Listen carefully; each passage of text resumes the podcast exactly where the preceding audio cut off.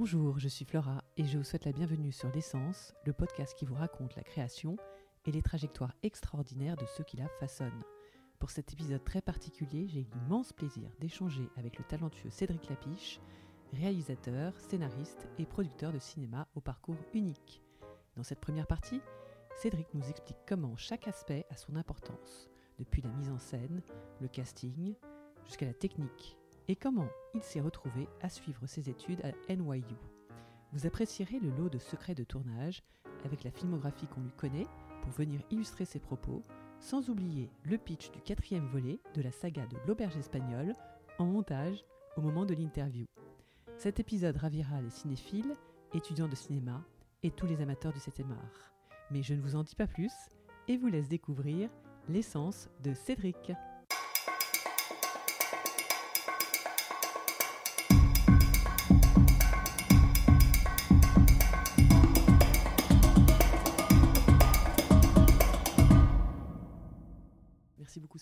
Rien. d'avoir accepté mon invitation. Il y a des générations entières qui ont grandi sur vos films, et notamment je pense à tous- les personnages de l'auberge espagnole, que ce soit Isabelle, Wendy, Hmm. Xavier, et sachant qu'après vous allez nous en parler tout à l'heure, mais il y a un autre volet de la, une la suite, saga ça- ça voilà, que vous allez nous, Ouais, nous- ouais. nous- nous offrir. En faisant mes recherches, j'ai remarqué que vous définissez votre métier, enfin une partie de votre métier, parce qu'on va en parler aussi, vous vous intéressez à plein de, de petits détails. Davantage, c'est pas de la mise en scène, mais vous, vous appelez ça de la mise en sens. Oui, parce que la mise en scène, c'est vraiment plus pour le théâtre, et donc c'est une histoire de scène de théâtre. Euh, la mise en sens, c'est qu'on essaye de rassembler des, petits morceaux, des, bouts de pu- puzzle, et d'essayer de- d'en faire un, une chose. Donc on essaye de donner du sens à, à plein de petites choses. euh, Et, donc du coup, c'est ce que je fais avec euh, les sons, les images, les dialogues. les décors, les couleurs. C'est-à-dire que je prends des éléments qui sont signifiants pour raconter des histoires. Et, et oui, j'essaye de donner du sens avec tout ça. Ouais. Vous aimez le, le réalisme, vous essayez de faire euh, apparaître ça dans vos Mhm. réalisations. Euh, et pourtant, vous avez fait quand même euh, NYU, Ouais. vous n'avez pas fait la FEMIS, Non, ouais. pour, pour des raisons c'est techniques. parce qu'ils m'ont pas pris. Ah bon, c'est parce qu'ils ont... C'est dingue Non, non, j'ai- tenté deux fois la FEMI, c'est- enfin, donc ça s'appelait l'IDEC à l'époque, et je l'ai raté deux fois. Euh, Pour visiblement, quelle la raison, vous savez Ben, des- non, des- on sait jamais trop. Il y a eu un jury. euh, euh, la deuxième fois, j'étais assez proche de la voir, et puis ben, à l'oral, ils ont préféré d'autres gens. Quoi. Euh, je sais qu'à l'époque, il y avait euh, genre 2000 personnes qui se présentaient et qu'ils en retenaient 30, donc j'étais Ah pas dans les 30. ouais, y a quoi. pas- y a pas- Donc, donc moi je sais qu'à l'époque ça m'a beaucoup blessé, où j'étais très... Enfin, je, je pensais que j'allais jamais être réalisateur parce que je rentrais pas dans cette école. Et puis j'ai trouvé un autre chemin, quoi. Donc euh, il s'est trouvé que j'avais envie de partir à l'étranger. Donc j'ai essayé des écoles à l'étranger. J'ai essayé euh, en Belgique et à Londres et, et à New York. Et puis été pris dans l'école à New York et du coup je suis parti Rien deux ans là-bas et, et ça m'a sans doute sauvé la vie d'une certaine façon. Et, euh, et votre, votre appétence pour le cinéma de Woody Allen, de Spike Lee, dont on trouve des références dans vos films, est-ce que ça date de cette période-là ou c'était avant? C'était avant, en fait. Je suis Ouais. parti à NYU parce que je savais que euh, Woody, c'était la ville de Woody Allen, c'était la ville de Scorsese. Je pense que ces deux réalisateurs m'ont vraiment. euh, Enfin, je savais que Scorsese avait été à NYU, avait même donné des cours à NYU. Donc, je pense que ça a participé du fait d'aller là-bas. Euh, et puis, euh, quand j'y étais, j'ai rencontré Spike Lee parce qu'il il- il avait deux ans ou trois ans de plus que moi. Et, il sortait de l'école au moment où je suis arrivé. Donc, euh, je l'ai vu euh, présenter des. à l'époque, il n'avait pas encore fait de long métrage. Il, euh, avait présenté un clip de Grandmaster Flash. Et, du coup, je l'ai rencontré à cette occasion dans l'école.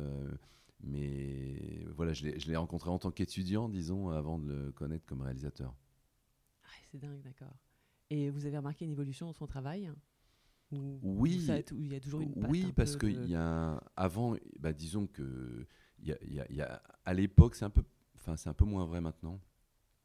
Il y avait une grande guerre entre la côte est et la côte ouest. Donc il y avait les gens de New York qui étaient plus des indépendants, dont il faisait partie, et puis les gens d'Hollywood. Et il y a eu un moment où effectivement Spike Lee, il a été vers Hollywood, tout en gardant un côté contestataire, notamment avec les, euh, enfin voilà, c'est tout le discours qu'il a sur le racisme euh, où il a dénoté dans Hollywood, parce que pendant longtemps c'était un des rares euh, réalisateurs noirs. Donc, euh, donc voilà, il, a amené certainement quelque chose de nouveau, même si son style est devenu plus hollywoodien certainement à la fin de sa carrière. Oui, bah, il a fait des films pour Netflix. Et vous, donc en plus, ce qui est amusant, c'est que donc la saga, le dernier volet de la saga de toute la série de l'auberge espagnole, c'est en série.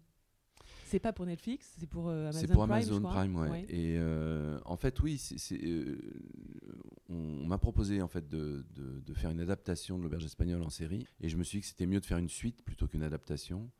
Euh, et du coup de continuer l'histoire de c'est vraiment une saga quoi parce que là maintenant je m'occupe des je m'intéresse aux enfants de Xavier et Wendy donc on les voit dans Casse-Tête chinois, ils ont, ils ont 5 euh, et 10 ans. C'est vos enfants que vous avez fait jouer, non? Il me semble. Non, non, non. Non, c'était pas là. Non, d'accord.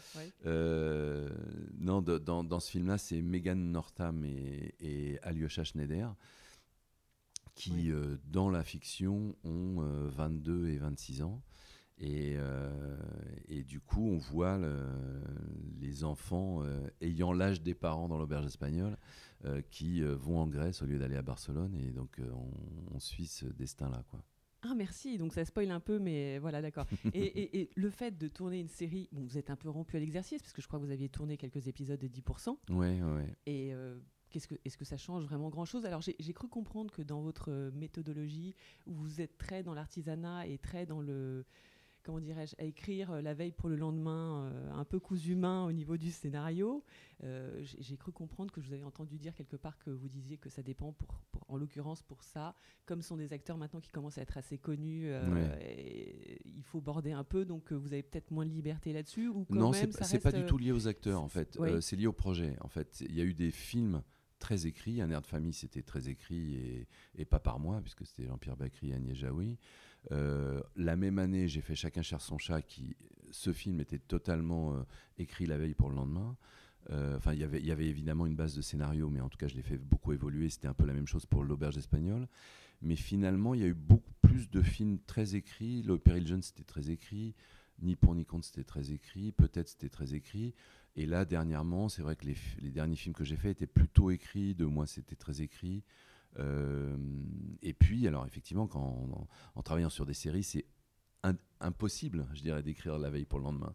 Donc, euh, donc c'est forcément très écrit quand on fait une série, parce que là, il y a toute la, la, narration qui est primordiale et où il y a une cohérence d'un épisode à l'autre. Et du coup, chaque phrase a une espèce de, de poids très fort qui fait qu'on peut pas complètement improviser les choses. Donc euh, là, en tout cas, sur Greek Salad, il y a absolument rien d'improvisé. C'est-à-dire que c'est vraiment très écrit, euh, écrit pendant longtemps.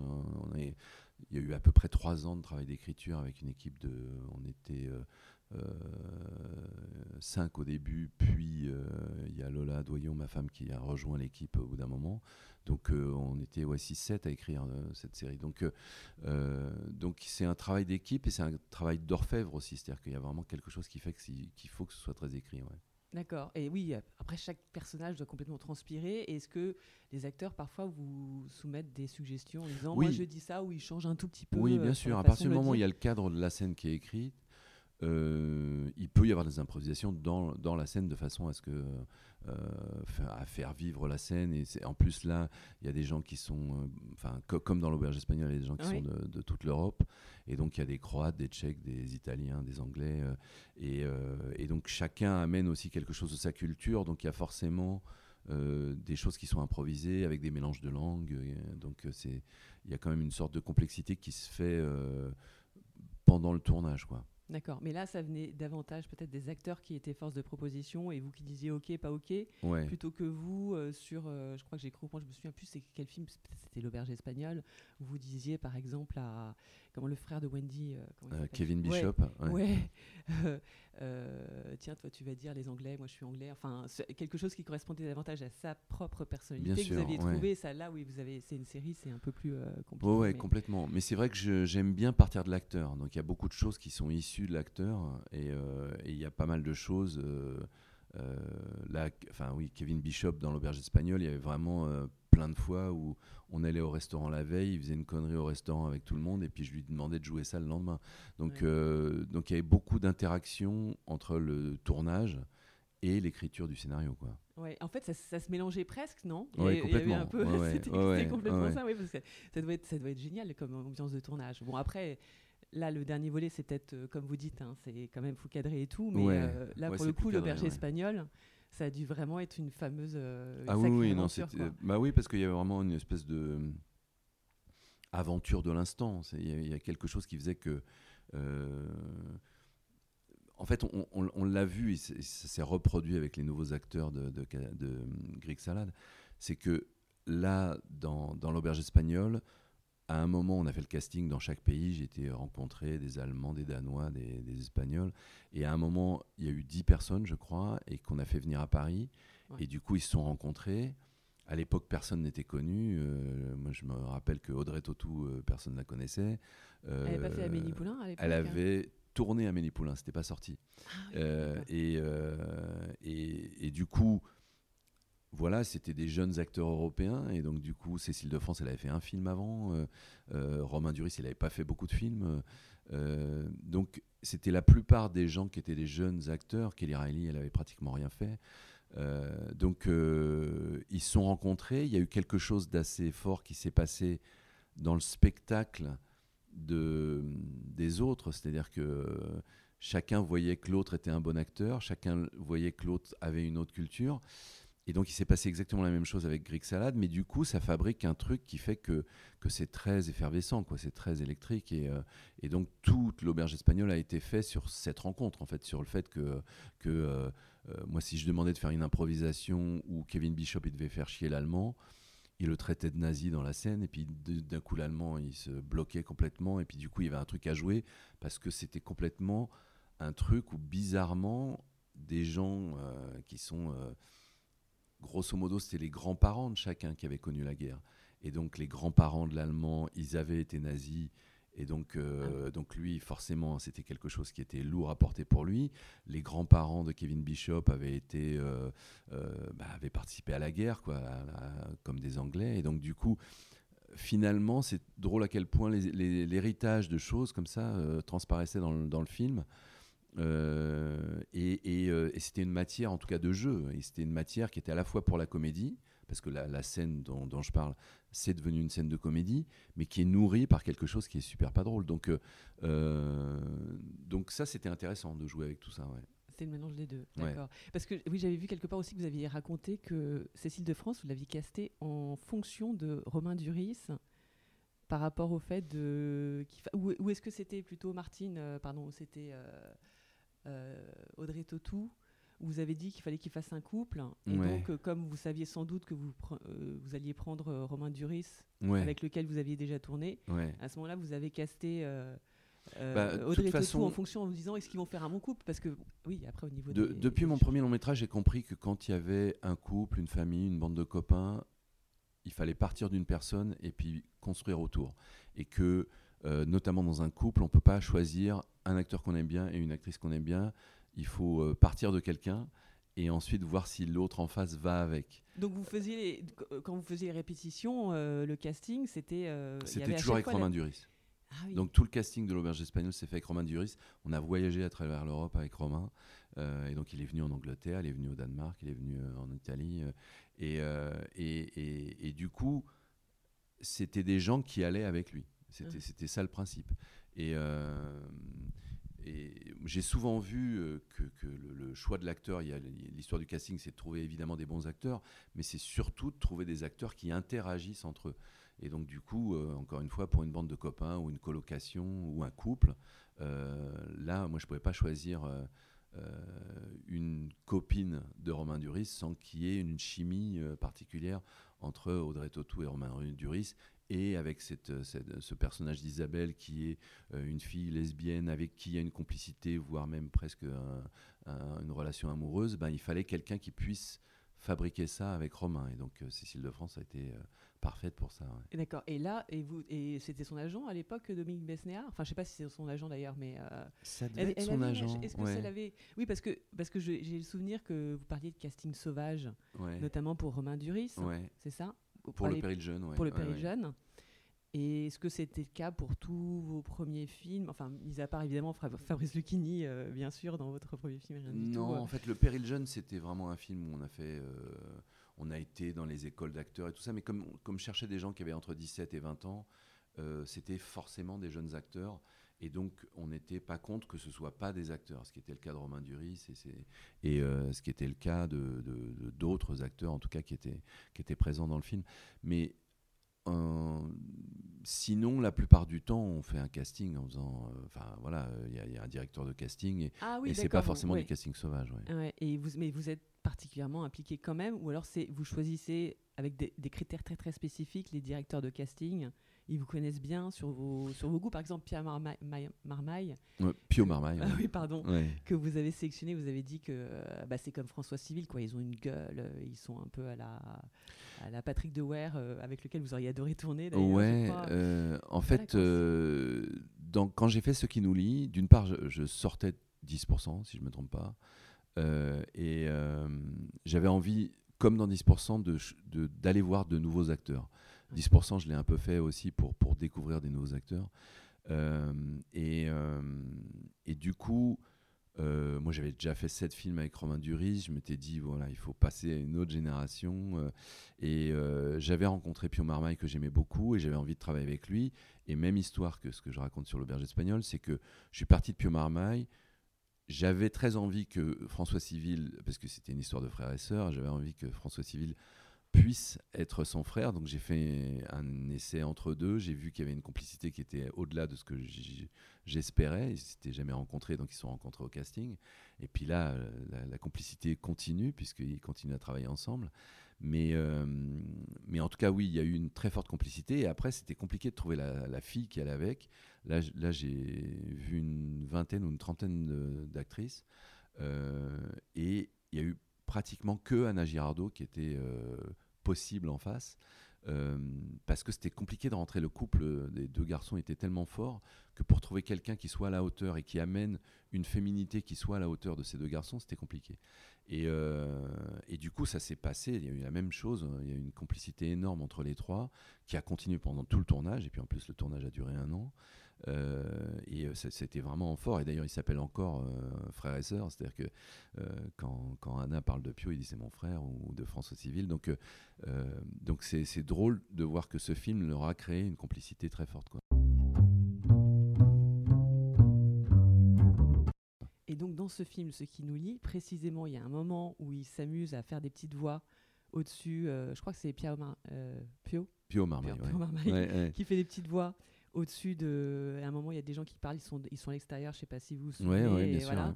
Ça, c'était votre idée ou ça, c'est son idée? Enfin, ça paraît non, non, ça, c'est, ça, c'est, mon idée parce que c'est un truc que j'ai vécu quand j'avais 20 ans. Où on avait. Vous faisiez ça Voilà, aux terrasses de café avec un copain, on faisait toujours ça. On, on imaginait le dialogue des gens et on le faisait. Donc c'était voilà, c'était un truc de, de, déconner entre copains et où on s'est dit voilà, on va faire faire ça entre Pio Marmaille et François Civil, ouais.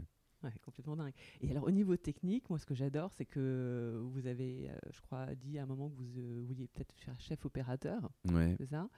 Et euh, c'est dingue, vous êtes parmi les premiers, ou je me demande si vous n'êtes pas le premier réalisateur en France à avoir tourné en digital. Parce qu'il me semble que l'auberge espagnole c'était en digital, non? Ouais, c'est digital en plus. Ouais, c'était. En fait, il y a eu trois films. En, le premier étant Star Wars, dans la deuxième série des Star Wars, où il a tourné avec une caméra HD. Euh, et il y a eu en France, c'était Pitoff, je dirais, qui a fait un film, je me rappelle plus ce que c'était. Et en fait, on a tourné en même temps. Non, il a tourné avant moi, parce que je me rappelle, je lui avais posé des questions sur ça. Euh, et c'est vrai que l'auberge espagnole, j'avais envie de le tourner autrement. Donc je m'étais posé la question du 16 mm, je m'étais posé la question de la DV, euh, parce que c'était juste après toutes les histoires de, de comment ça s'appelait, le courant danois. il y a eu Festen, il y a eu le film de Lars von Trier qui était. Euh, Breaking the Waves? Non, c'était des, c'est des films où ils utilisaient des caméras DV. Euh, et les films Dogma, voilà. Et donc, ah. euh, donc je m'étais dit, ok, j'ai envie de faire un film comme ça avec une espèce de légèreté. Et puis il y a cette caméra qui est arrivée. Et en fait, qui était, qui était, ce qui était la première caméra HD, quoi. Ah oui, donc c'était avant les caméras utilisées les, les meilleures, c'était les Betacam.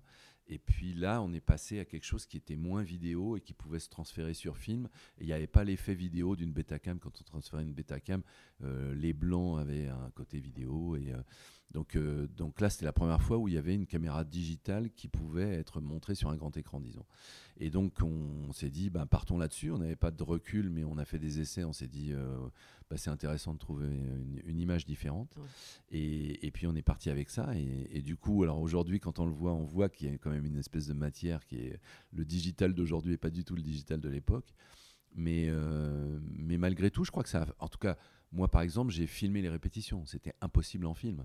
Euh, ça coûtait trop cher. On ne se permettait pas de faire une chose pareille. Donc, on répétait beaucoup. Et puis, on filmait quand ils étaient prêts. Là, il y avait un côté où euh, euh, on n'était pas prêt et, les acteurs n'étaient pas prêts. La technique n'était pas prête. Et on se disait, bah, filmons. Parce que le, film n'avait pas de prix. Quoi. Mais oui, c'est ce que j'allais dire. Économiquement, en fait, c'est une grosse liberté. Pour ouais, c'est ça. Et donc, ça a vraiment créé une liberté de tournage plus le fait que j'ai fait des effets qu'on faisait plutôt à la télé, en vidéo, et que ce n'était pas des effets qu'on faisait pour le cinéma. Donc euh, tous les accélérés, les multi-écrans, tous les split screen, les choses ah comme ça, euh, c'est vraiment des choses qui étaient liées au fait que j'utilisais une nouvelle caméra. Est-ce que ça, aurait coûté très cher en, argentique les euh, Oui, ouais, ça aurait coûté très cher. Et puis, il y, y, avait quelques films. C'était l'affaire Thomas Crown qui était un peu la référence à l'époque mais c'était vraiment, il fallait passer par des trucages. Euh, c'était très compliqué à faire. L'original, hein, pas le, remake. Hein, je crois ouais, ouais l'original. non, non, celui qui était fait dans les années 60-70. Ah, qui a commencé les split screen. C'était avant De Palma. Oui, à mon, à mon avis, à mon avis, c'est pas le premier film parce que euh, en général non parce qu'il y a je crois qu'il y a des split screen dans Abel Gans donc euh, euh, forcément dans l'histoire du cinéma il y a toujours des trucs qui existent avant en général. Ce que raconte quelqu'un je crois que c'est en 1910 tout a été créé. Donc le travelling a été créé le, enfin tout, tout, toutes les tout le langage cinématographique a à peu près été balisé assez tôt quoi avant 1910 1920 quoi Ouais, et, vous, j'ai l'impression, alors attendez, mais de mémoire, c'est un peu statique. Vous ne faites pas des gros trucs, des gros plans à l'américaine avec des travelling et des trucs sur. Euh, enfin, ça dépend, non Alors, ça dépend. Euh, non, non, il y a pas mal de travelling, mais c'est moins démonstratif, je dirais. Que Enfin, je fais, je fais très peu de plans de grue, par exemple. Je l'ai fait quelques fois, mais euh, le côté. Parce que le, plan de grue amène une image hollywoodienne, en fait. Donc, on est en haut d'un immeuble, puis on s'avance et on va vers le visage de quelqu'un. Ça, c'est vraiment une espèce d'écriture très, très américaine. Et du coup, je fais rarement ça. Euh, je enfin, il y a un film où j'ai fait un plan comme ça, euh, euh, mais c'est, enfin, oui, c'est assez rare, quoi. Ouais. ouais et, et, et, donc là, le côté artisanal, moi, ce, qui, ce que j'adore dans votre, dans vos créations, déjà, c'est pas, c'est pas anodin si vous appelez votre société de production ce qui m'émeut. Ce qui me meut. Ce qui me meut, hmm. d'accord. et la réplique de, de dans Chacun cherche son chat, tu m'émeus, ouais. euh, dite par Romain Duris. Je, je sais pas, il n'y a pas de nom à son caractère. Hein. Je crois qu'il n'y a pas de nom parce que c'est juste euh, quelqu'un qui. Dans Chacun cherche son chat. Euh, euh, je me souviens plus, mais c'est possible qu'il ait pas de nom. J'ai fait des recherches, il y a marqué juste batteur, euh, Romain Duris, batteur, donc voilà. Et, et, il dit Tu m'émeus. Je me souviens, ça m'avait vachement marqué à l'époque. Ah. Il dit, au lieu de dire t'es bonne ou je sais pas trop quoi, à une femme, il dit tu m'émeus.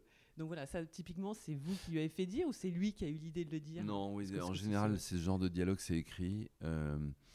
Et euh, je me rappelle qu'il y avait ça dans Ce qui me meut, le, mon court métrage, puisque c'est mon deuxième court métrage. Alors j'ai essayé de le trouver en ligne, j'ai pas, j'ai pas, j'ai pas trouvé. Alors il est, euh, je crois qu'il est visible euh, soit sur le site de l'agence du court métrage, soit sur le site du CNC. Et est-ce que vous pouvez nous raconter l'histoire? En fait, c'est l'histoire d'Étienne Jules Marais, qui est un des inventeurs du cinéma. en fait, Étienne Jules Marais, c'était un scientifique qui a étudié le mouvement, qui voulait savoir comment galopait le cheval, comment l'homme court. Et donc, Il mhm. faisait toute une série d'expérimentations sur la locomotion. Il a inventé ce qu'on appelle la chronophotographie, qui était vraiment le fait de, faire des photographies euh, successives euh, dans le temps. Euh, et, il a fabriqué la première caméra qu'ensuite il a donné ce prototype aux frères Lumière qui ont juste mis des perforations à la, pellicule qui bougeait. Euh, et, donc ça a stabilisé l'image. Mais donc euh, la caméra des Frères Lumière est issue de, l'outil fabriqué par Étienne Jules Ah, donc on peut dire que, en fait, en gros, c'est plutôt lui qui aurait inventé le cinéma. Voilà, c'est ça. Après, le, dans, le cinéma, il y a ce qui se passe aux États-Unis avec Edison, avec euh, il y, a le, praxinoscope, avec Muybridge en Angleterre. Il y a beaucoup de gens qui découvrent le cinéma en même temps. Donc en fait, il y a une espèce de petite bataille nationale sur qui a inventé le cinéma. Mais c'est vrai qu'en France, euh, il y, a, eu différents inventeurs, chacun participant et amenant une petite pierre à l'édifice. Euh, mais en tout cas, ouais, Étienne Jules Marais, c'est une personne importante pour l'invention du, de l'outil cinématographique. Ah Non, alors je, je crois que je l'ai peut-être vu, ce qui me meut, parce que je l'ai. euh, il me semble que c'était sur YouTube, mais j'ai cru que c'était une interview, mais je sais pas après. je- euh, Est-ce que c'est Et donc voilà, ce, film est un faux documentaire sur Étienne ah bah, ah bah voilà. Et, Voilà, euh, et donc, euh, et donc c'est un film en noir et blanc qui, qui a l'air d'être un film filmé dans les années euh, avant 1900 quoi. Et, euh, et donc euh, et c'est sur une sorte enfin de, de- de fiction qui est un faux documentaire un peu comme Zelig de Woody Allen où j'essaye de voir quel aurait été le documentaire qui montre le début du cinéma quoi. Ah oui. Quand même. Mais, mais pourquoi meumeux alors Au lieu de mémeux Eh ben, c'est ju- juste par rapport à cette histoire de- d'étude du mouvement où, euh, en fait, je, je suis presque parti du, du titre anglais What Moves Me, euh, où c'est plus clair en anglais que ce qui me bouge, hein, c'est ce qui m'émeut. euh, Parce que ça a le double sens en anglais, mais comme en français, en français c'est un peu effectivement deux mots. Il y a le, ce qui me meut, c'est-à-dire ce qui me fait bouger, et ce qui m'émeut, qui est ce qui me donne des émotions. Et donc du coup là j'ai mélangé les deux euh, en disant ce qui me bouge, c'est aussi ce qui me donne des émotions. C'est fini pour cette première partie, mais je vous rassure, pour ceux qui sont sur leur fin, je vous donne rendez-vous la semaine prochaine pour la suite.